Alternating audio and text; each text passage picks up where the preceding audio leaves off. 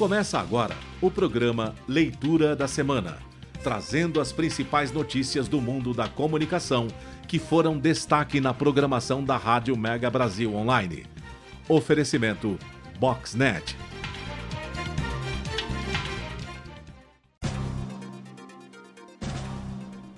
Olá, ouvinte da Rádio Mega Brasil Online. Eu sou Augusto Romano e está começando mais um Leitura da Semana nesta sexta-feira, dia 28 de abril.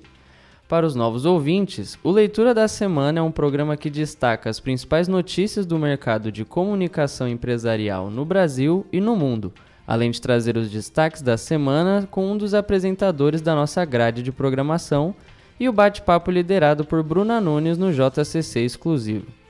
O Leitura da Semana vai ao ar na Rádio Mega Brasil toda sexta-feira às 5 horas da tarde, com reapresentações aos sábados 11 horas da manhã e domingo às 6 horas da noite, também disponível no Spotify. Dito isso, vamos dar início ao programa dessa semana, hoje acompanhado por Larissa Sudiama e Marcela Salles lendo as notas e a Bruna Valim no comando do Dança das Cadeiras. Hoje vamos começar pela Larissa. A Take Blip líder em soluções inteligentes de comunicação entre marcas e consumidores em aplicativos conversacionais, anunciou recentemente o início da sua operação no México. A expansão internacional é reflexo da estratégia de disrupção no mercado de chatbots no Brasil e do fato de que o mercado mexicano possui grandes oportunidades de crescimento em canais de mensageria. A Trama, agência de relações públicas com 27 anos de atuação, anunciou a entrada da Cubus Tecnologia na sua carteira de clientes. Na parceria, a agência será responsável pelo planejamento e execução das estratégias de relações públicas da Cubus, incluindo ações de relacionamento com a imprensa e de públicos de interesse. Comunicação, criatividade, dados e tecnologia juntos para difundir a educação e transformar pessoas e negócios. Esta é a expectativa com a nova parceria da Make ID com o Inatel, Instituto Nacional de Telecomunicações, uma vez que a agência assume a responsabilidade pelas suas estratégias de comunicação. A missão da agência consistirá no desenvolvimento de uma estratégia integrada e multidisciplinar de posicionamento da marca, aliada à performance para captação de alunos em todas as modalidades de ensino do Inatel, referência no ensino e pesquisa de engenharia e tecnologia, e do Inatel Competence Center, unidade de negócios voltada ao desenvolvimento de produtos e soluções em parceria com empresas brasileiras e multicanais. A Dufrio, empresa que oferece soluções de refrigeração e ar-condicionado, é a nova cliente da agência Full Service Adtail. O objetivo da parceria é escalar os resultados de marketing e performance do e-commerce da Dufrio através de uma ação integrada dos times nos seguintes serviços: mídia paga, SEO, digital planning, produção criativa, CRM, redes sociais e community management. A Clabin maior produtora e exportadora de papéis para embalagens e soluções sustentáveis em embalagens de papel do Brasil, celebra o seu aniversário de 124 anos com uma campanha institucional especial. Criada e produzida em parceria com a agência OMZ, a campanha relembra alguns dos grandes marcos da história da companhia e reforça o pioneirismo, a inovação e a resiliência da empresa presentes em seu DNA há mais de um século com seis vídeos que abordam acontecimentos importantes para a Clabin, como, por exemplo, a inauguração da primeira fábrica integrada de papel e celulose em 1946, a campanha acontecerá 100% no ambiente digital e tem como tema Clabin, há 124 anos fazendo história.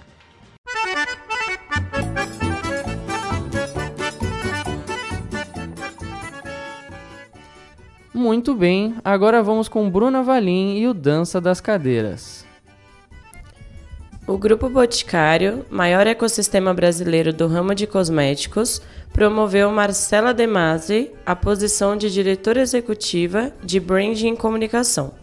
Na companhia há mais de 10 anos, a executiva, até então, liderava o branding e a comunicação das marcas Boticário e Quem Disse Berenice. E agora, na nova função, ela assume a frente de todas as marcas do grupo. Eudora, Quem Disse Berenice, Vult, Beleza na Web, Australian Gold, Bill e as recém-chegadas Dr. Jones e Trus. A profissional se reportará diretamente a Renata Gomide, que em novembro de 2022 foi promovida a vice-presidente de Consumer do Grupo Boticário. A Zebra, empresa referência em desenvolvimento de soluções de software, anunciou recentemente uma reformulação no seu quadro de C-Levels, que foi acompanhada por uma reestruturação operacional. O objetivo da companhia é expandir seus negócios, principalmente no mercado norte-americano, pelos próximos três anos e triplicar o faturamento sem abrir mão da cultura organizacional, que é vista como diferencial para os colaboradores. Com isso, Alexandre Cunha assumiu a posição de CEO, enquanto Gustavo Aires e Milton Terra. Muito bom, vamos para um breve intervalo e voltamos daqui a pouco com mais leitura da semana. Até lá!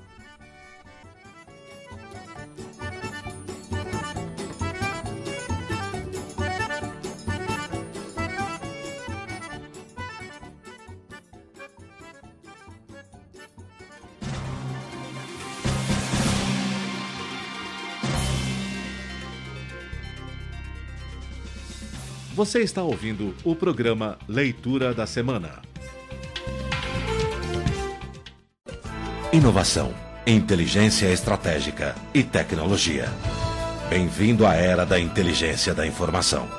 A Boxnet identifica tendências, antecipa crises e agiliza a tomada de decisões da sua empresa. Conheça a Boxnet e organize as suas informações. Acesse o nosso site www.boxnet.com.br. Na última década, os transplantes de órgãos cresceram 84%, as cirurgias cresceram 619% e os atendimentos de urgência cresceram 627%. As doações de sangue precisam acompanhar esse crescimento para atender a milhares de pessoas que dependem da sua solidariedade. Esse gesto está em suas mãos. Seja para quem for, seja um doador. Procure o Hemocentro. Ministério da Saúde, Governo Federal.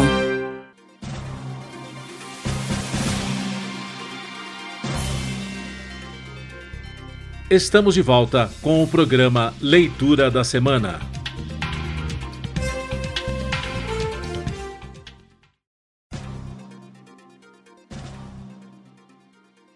Está se iniciando mais um destaque da semana, hoje, dia 28 de abril de 2023. O último destaque da semana do mês de abril, então a gente só volta aqui na próxima semana, já em maio, para vocês, tá bom? Bom, hoje a gente vai conversar com o Sérgio Lapastina, que é apresentador do programa Café Cultural, que é um programa que entra ao ar toda quinta-feira, às 4 horas da tarde, aqui na Rádio Mega Brasil Online. É claro, você pode acompanhar também o Café Cultural e o Leitura da Semana e todos os nossos outros conteúdos lá no Spotify e também no nosso canal do YouTube. Além, é claro, aqui sintonizado na Rádio Mega Brasil Online, no nosso site, que é www.radiomegabrasilonline.com.br. Bom, como eu disse para vocês, vamos entrevistar então o Sérgio Lapastina. Então, vamos para a entrevista. Primeiramente, boa tarde, Sérgio. Espero que esteja tudo bem. Quero agradecer desde já a sua presença em mais um destaque da semana. A primeira pergunta do dia é padrão e eu gostaria que você comentasse aqui para gente e para nossos ouvintes e trazer algumas informações de quem foi o convidado do Café Cultural dessa semana. Salve, salve, meu amigo Cauê, como é que você está? Muito, muito obrigado por mais uma vez estar me dando a oportunidade de estar aqui no Destaque da Semana da Rádio Mega Brasil. Como você bem sabe, para mim é uma alegria fazer o Café Cultural, um programa que tem crescido muito, um programa que tem me dado muita alegria em fazer o Café Cultural. Uh, e a gente faz dessa maneira mais livre, mais solta, como um grande bate-papo com artistas, escritores, músicos, pessoas que mexem com esse vastíssimo universo da cultura e da arte, e a gente está tornando isso cada vez mais vasto, meu amigo. estão buscando manifestações culturais das mais diversas formas e tipos, culturas específicas. Tem uma entrevista aí que está na mão de, dessa super competente técnica, onde eu falo de cultura culinária. Cara, vai ser uma, vocês vão ver uma entrevista maravilhosa e que está me dando muitas ideias. Uh, continuar falando, claro, sobre peças, sobre livros, sobre bandas, sobre exposições, mas talvez trazer para as pessoas um pouco sobre o que é a cultura de determinadas regiões, a cultura de determinados grupos. Ou seja, tem muita coisa para a gente fazer, muita coisa para a gente evoluir dentro do café cultural aqui dessa super rádio Mega Brasil. Uh, essa semana eu tive um prazer muito grande de conversar uh, com um colega jornalista, com o Marcelo Freitas, que uh, fez uma coisa muito interessante. O Marcelo ele aproveitou uma coisa que todos nós vivemos, que foi o problema da pandemia, e todos nós jornalistas que tivemos que desempenhar nossas funções, de repente tolhidos da liberdade de ir e vir, uh, diante de uma situação de medo, diante de uma situação de desconhecimento, e ele escreveu um livro que ele intitulou Nós também estivemos na linha de frente. Esse livro ele conta a história de bastidores da cobertura da Covid pela imprensa, por jornalistas de dos dois lados do balcão, de veículos de imprensa, assessores de imprensa de, de empresas, uh, de cientistas, uh, ou seja, como que foi contar a história da Covid. E eu gostei muito, Cauê, por uma questão muito simples. Primeiro, obviamente, por ser jornalista, por, por ter vivido tudo isso. Uh, eu acho que várias, vários segmentos da, da economia, da sociedade foram colocados como na linha de frente da Covid. Uh, sem dúvida alguma, a, os nossos colegas uh, da área da saúde, médicos, enfermeiros, em primeiríssimo lugar, que tiveram o seu, sua vida colocada em risco, muitos perderam a vida, inclusive, uh, para nos atender, nos atender como pessoas, como cidadãos, e isso nós não vamos esquecer nunca o que eles fizeram por nós. Aí teve o povo de serviços essenciais que não pôde parar, mas uma coisa que pouquíssimas pessoas perceberam: você continuou recebendo o teu jornal, você continuou ligando a rádio e tendo notícias, você continuou ligando a TV e tendo notícias. Ou seja, o jornalista trabalhou e trabalhou muito durante a Covid. E muitas vezes nós não fomos reconhecidos. A gente não faz a nossa profissão para ser reconhecido, né, Cunha? Apesar dos grandes prêmios que tem por aí de jornalismo, de comunicação, a gente não faz para ser reconhecido. O nosso reconhecimento maior é levar informação à sociedade, informação verdadeira, informação que faça diferença e que torne a sociedade melhor do que ela já é. Então, quando eu recebi a proposta de entrevistar o Marcelo e, e mostrar a possibilidade de valorizar ainda mais os jornalistas que estiveram na linha de frente, cara, eu não tive duas dúvidas. Botei o homem no ar. Agora que conhecemos um pouco mais sobre o jornalista Marcelo Freitas, que foi o convidado do Café Cultural dessa semana, eu gostaria de entrar no tópico do lançamento. O Marcelo Freitas está lançando um livro que se chama Nós Também Estivemos na Linha de Frente, que revela os bastidores da cobertura da Covid-19 pela imprensa. E eu gostaria que você falasse um pouco mais e abordasse, é claro, alguns tópicos sobre esses bastidores. Como eu estava conversando, falando com você, Cauê, uh, falar é talvez uma das das coisas que nós jornalistas mais gostamos de fazer, né? Seja falar pela voz, seja falar pela escrita, ou seja, a palavra é o nosso instrumento de trabalho. A palavra é a nossa arma. A palavra é aquilo que nós levamos e queremos fazer com que a junção das palavras faça algum sentido, tenha algum significado para a sociedade. O Marcelo, no livro Nós Também Estivemos na Linha de Frente, ele foi muito feliz ao entrevistar jornalistas da imprensa, de toda a imprensa brasileira, dos mais diferentes segmentos da imprensa brasileira, sobre a cobertura da pandemia, o que foi a cobertura da pandemia, uh, falando em grandes veículos, veículos pequenos, uh, assessores de imprensa de cientistas que precisavam levar o jornalista de redação nunca esteve tão próximo do assessor de imprensa, porque ele precisava do assessor para falar: olha, eu tenho aqui um cientista, eu tenho um médico, eu tenho um personagem para ilustrar a sua história. E nós tivemos grandes personagens, como o Instituto Butantan, o Ministério da Saúde, independente de, de concordâncias ou discordâncias, né? mas vamos colocar que foi um personagem. Uh, o Marcelo entrevistou instituições como a FENAGE, a PI, a ABRAGE, sindicatos de diversos estados, a NJ, uh, e ele coloca que, na verdade, o jornalista foi até agredido. Nós percebemos, nós tivemos aí uma, uma, uma história muito bonita da página do jornalismo brasileiro, sem dúvida alguma. Eu acho que o jornalismo brasileiro uh, e mundial, né? Fala do brasileiro porque a gente está mais próximo aqui, mas eu acho que o jornalismo saiu mais forte da pandemia, sem dúvida alguma.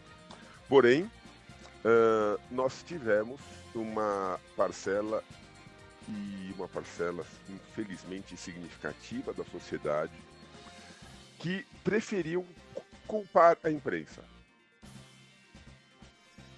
motivada por questões outras, por questões ideológicas totalmente babacas, para não dizer um termo pior aqui na, na rádio, uh, nós escutamos. Nós escutamos pessoas aí dizendo: ah, mas a culpa da pandemia é da Globo. A culpa da pandemia é da Folha de São Paulo.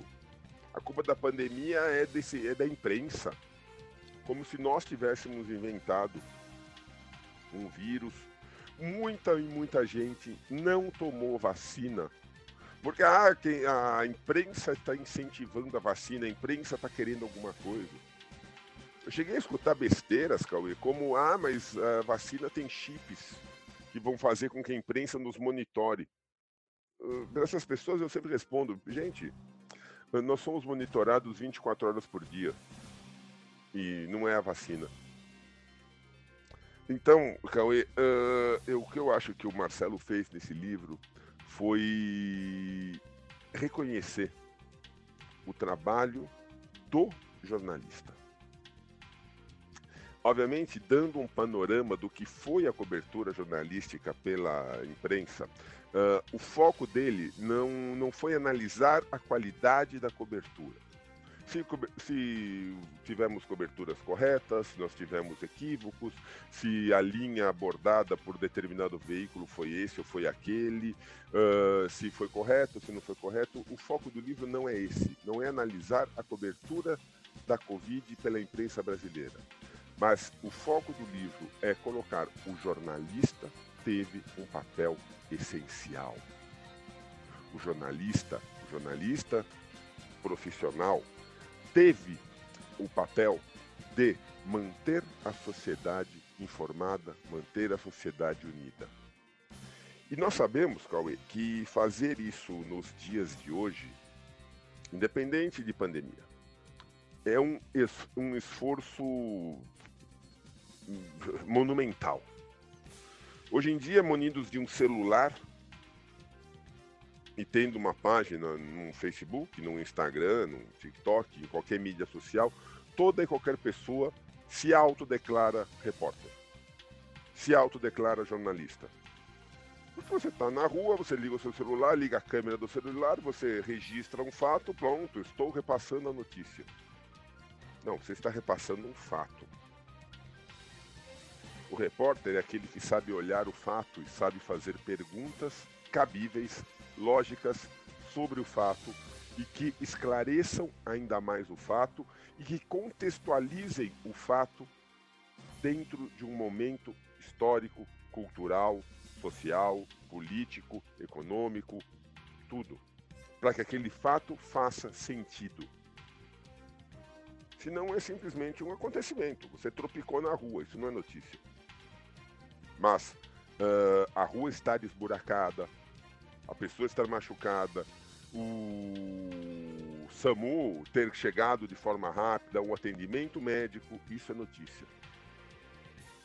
Então, o bom repórter é aquele que olha o fato e sabe fazer dele uma notícia. Nós tivemos um outro problema também, né, Cauê? Nós tivemos a questão das fake news. Mas isso eu vou deixar para falar no, no, próximo bloco, porque eu até sei qual vai ser a tua próxima pergunta. Então, faz a pergunta que eu vou responder, por aí.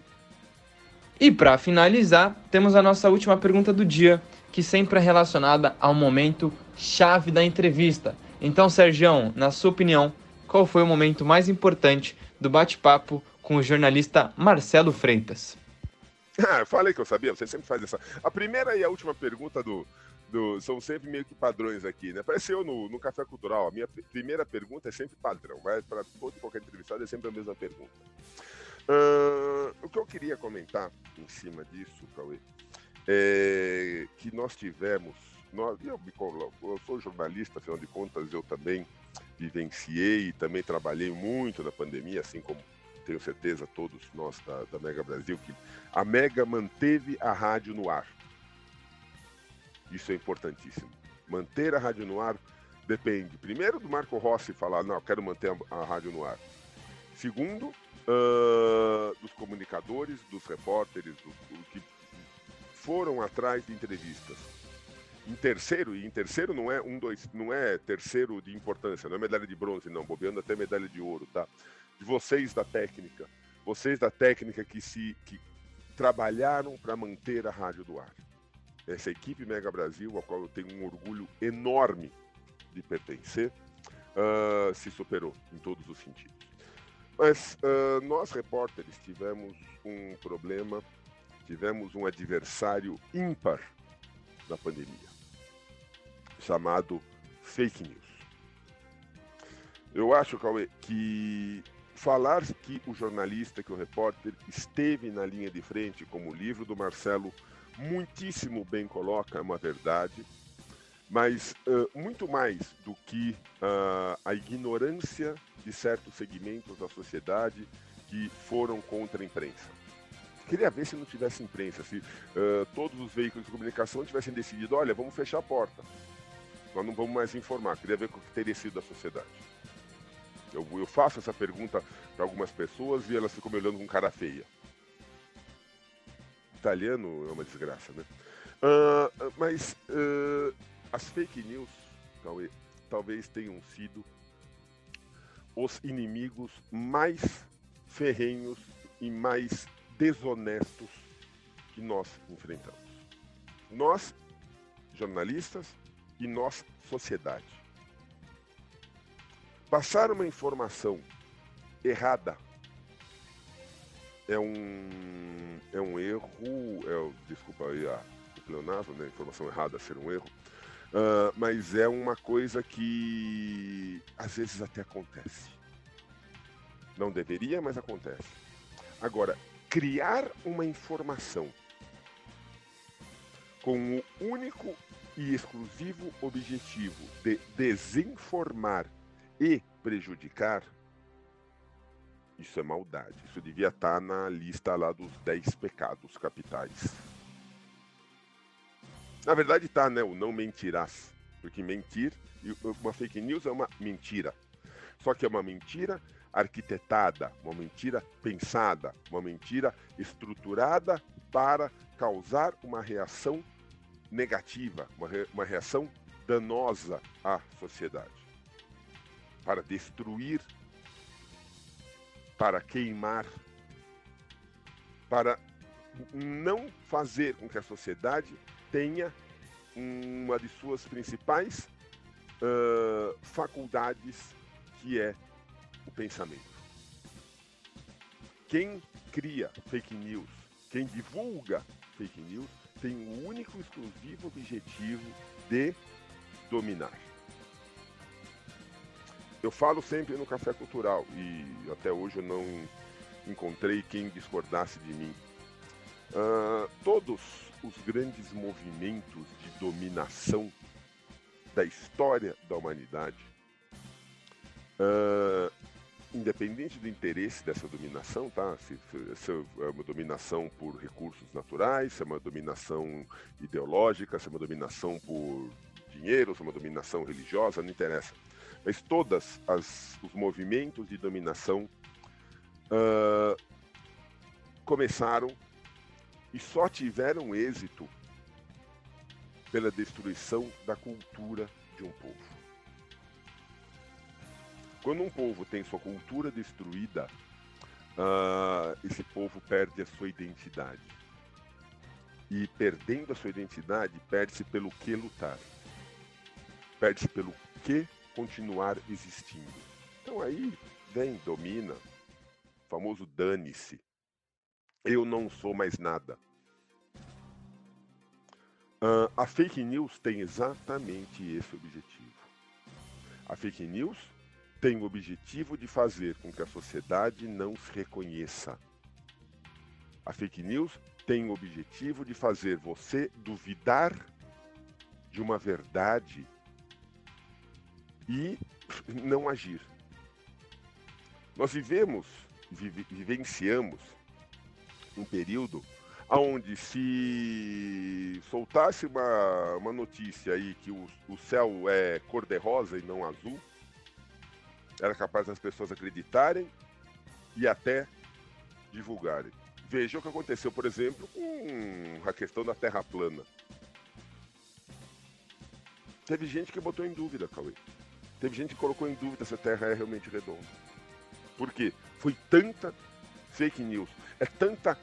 A, a munição é tão vasta e é tão fácil de ser lançada que pessoas até esclarecidas, pessoas com um certo grau uh, intelectual, eu diria, começaram a pensar que sim, é a verdade, né? O, tem, tem chip na vacina, tem alguma coisa que não tá certo.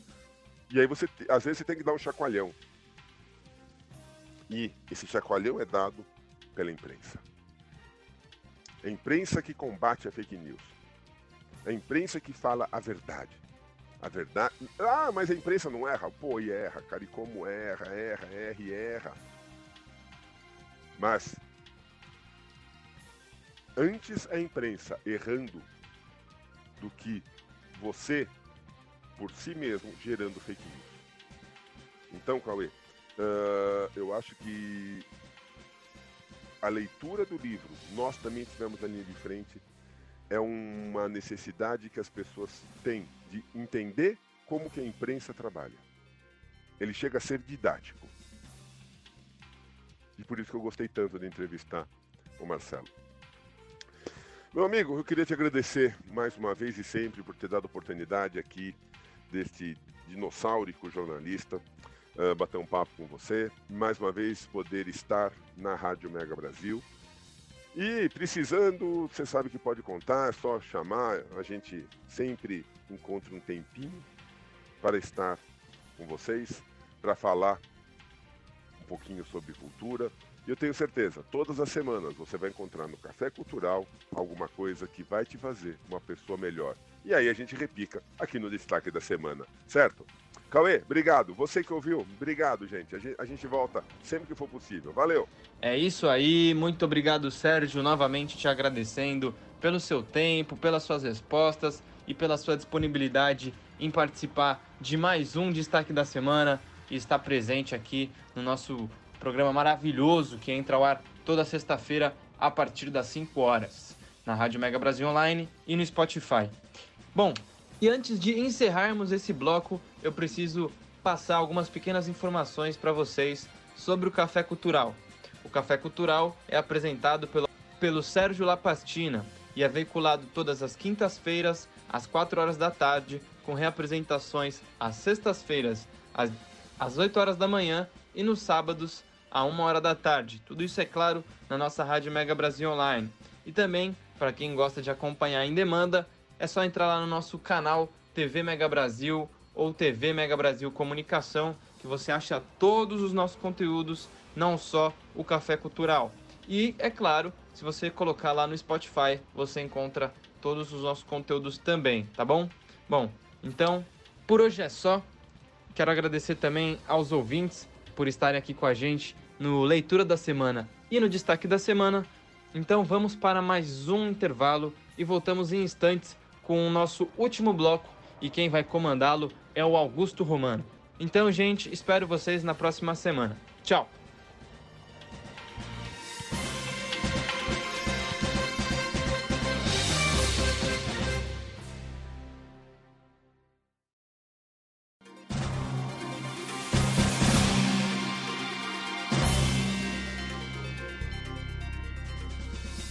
Você está ouvindo o programa Leitura da Semana. Inovação, inteligência estratégica e tecnologia. Bem-vindo à era da inteligência da informação. A Boxnet identifica tendências, antecipa crises e agiliza a tomada de decisões da sua empresa. Conheça a Boxnet e organize as suas informações. Acesse o nosso site www.boxnet.com.br. Eu nasci em 1956 e sempre gostei de jogar bola. E um dia até consegui jogar profissionalmente. Mas lá pelos vinte e tantos anos conheci minha mulher e resolvi trocar de profissão. Nos casamos, tivemos três filhos e um dia sofri um acidente e fui, para o hospital. Fui operada e eu saí de lá me sentindo bem melhor. Eu voltei para casa, meus filhos estavam me esperando com o maior sorriso do mundo. Senti que a partir daquele momento, tudo ia melhorar. Deixe a vida continuar. Doe órgãos. Uma campanha da Santa Casa de Misericórdia de São Paulo. santacasasp.org.br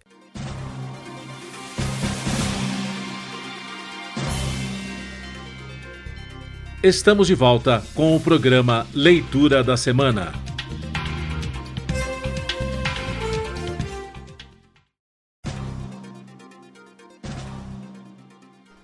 Olá, ouvinte da Rádio Mega Brasil Online. Voltamos com mais leitura da semana nesta sexta-feira, dia 28 de abril. E agora, na continuação das notas, vamos com Larissa Sudiyama. A Babushka, agência de conteúdo digital que deu origem à holding de serviços de marketing The Lotus Young Creative Group, TLYCG, recheou ainda mais a sua carteira de clientes com a incorporação de seis novas contas para as áreas de Employer Branding e gestão de redes sociais. Na vertical voltada para conteúdo de marca empregadora, a agência agora atende as contas da Bosque, Cosan, CIA e Grupo Boticário.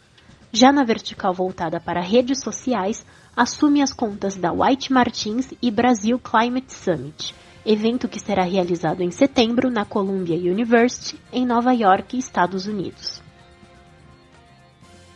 O mercado de comunicação no Brasil e no mundo enfrenta uma grave desigualdade e falta de representatividade em cargos de liderança, prejudicando a inclusão de grupos de pessoas negras, indígenas, LGBTQIA, e pessoas com deficiência. E quando se fala sobre isso, cada vez mais promover a diversidade é fundamental para as empresas alcançarem uma gestão consciente e enriquecedora, valorizando os perfis, enaltecendo as diferenças entre todos os colaboradores e enriquecendo potenciais e experiências interpessoais. Atentas a esse cenário e focadas em promover e acelerar a inclusão de profissionais desses grupos subrepresentados para serem protagonistas no mundo corporativo do setor, as agências Alma P BBDO e Soco e o grupo Dreamers, detentor de Artplan Convert e A-Lab, em parceria com a ESPM, lançam um curso gratuito Fill the Gap para líderes. A iniciativa busca oferecer ensino de qualidade a fim de preparar e ampliar a presença de pessoas negras, indígenas, com deficiência, trans ou não binárias para assumir cargos de liderança na indústria da comunicação. A P3K Comunicação, agência especializada em comunicação interna estratégica e endomarketing, firmou uma parceria com o serviço digital de curadoria Sinapse Conteúdos de Comunicação em Rede e, a partir da primeira semana de maio deste ano, passará a oferecer uma assinatura exclusiva do projeto focada em materiais sobre comunicação interna.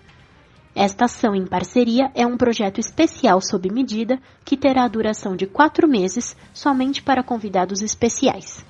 Batizado de Sinapse Temático Comunicação Interna, o projeto disponibilizará, ao longo de 120 dias, uma rica seleção de pesquisas, estudos, entrevistas, infográficos, artigos, resenhas, vídeos, podcasts, posts e muito mais em formatos variados diretamente pelo WhatsApp via lista de transmissão.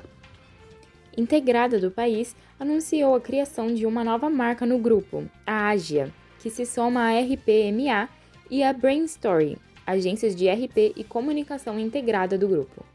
A nova agência vai atuar com marketing digital com foco na exploração do potencial da inteligência artificial generativa para entregar aos clientes maior capacidade criativa com agilidade nos processos.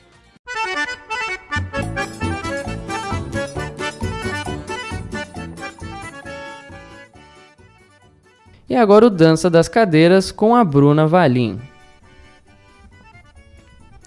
A P&G, multinacional americana de bens de consumo, realizou mudanças em sua estrutura e anunciou a promoção de Isabela Zakizuk. A executiva, que até então respondia como vice-presidente de Beauty, Growth Marketing e E-commerce da companhia no Brasil, passa agora a atuar como vice-presidente para a América Latina em inovação e comunicação do portfólio de cuidados com o cabelo, tendo o Brasil como principal mercado. Fernanda Menge é a nova diretora de conta da Shea Brasil, agência de origem sul-coreana, especialista em inovação. A profissional trabalhará para a área de atendimento da Samsung e terá a missão de fortalecer a liderança feminina da agência, que atualmente representa 58% do C-Level da Shea. Foi. Pode.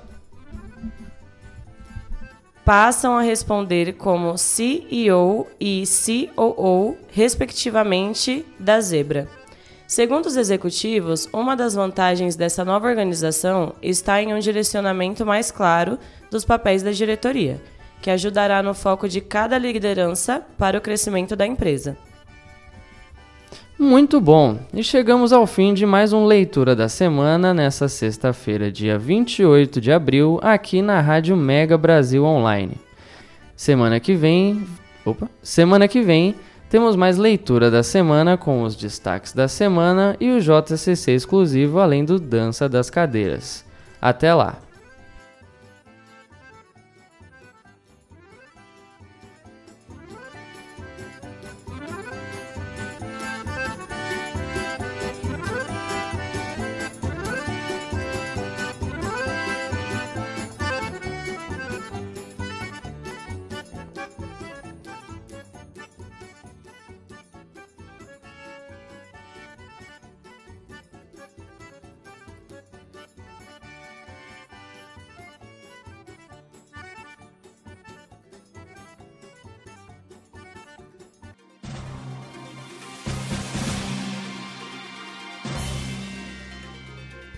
Termina aqui o programa Leitura da Semana, que trouxe até você as notícias que foram destaque no mercado da comunicação. Oferecimento Boxnet. O programa Leitura da Semana é veiculado todas as sextas-feiras, às 5 da tarde, com reapresentações aos sábados, às 11 da manhã e aos domingos, às 18 horas. Informação, entretenimento, conteúdo exclusivo e relevante você encontra aqui e nos canais multimídia da Mega Brasil Comunicação. Há 30 anos fazendo história.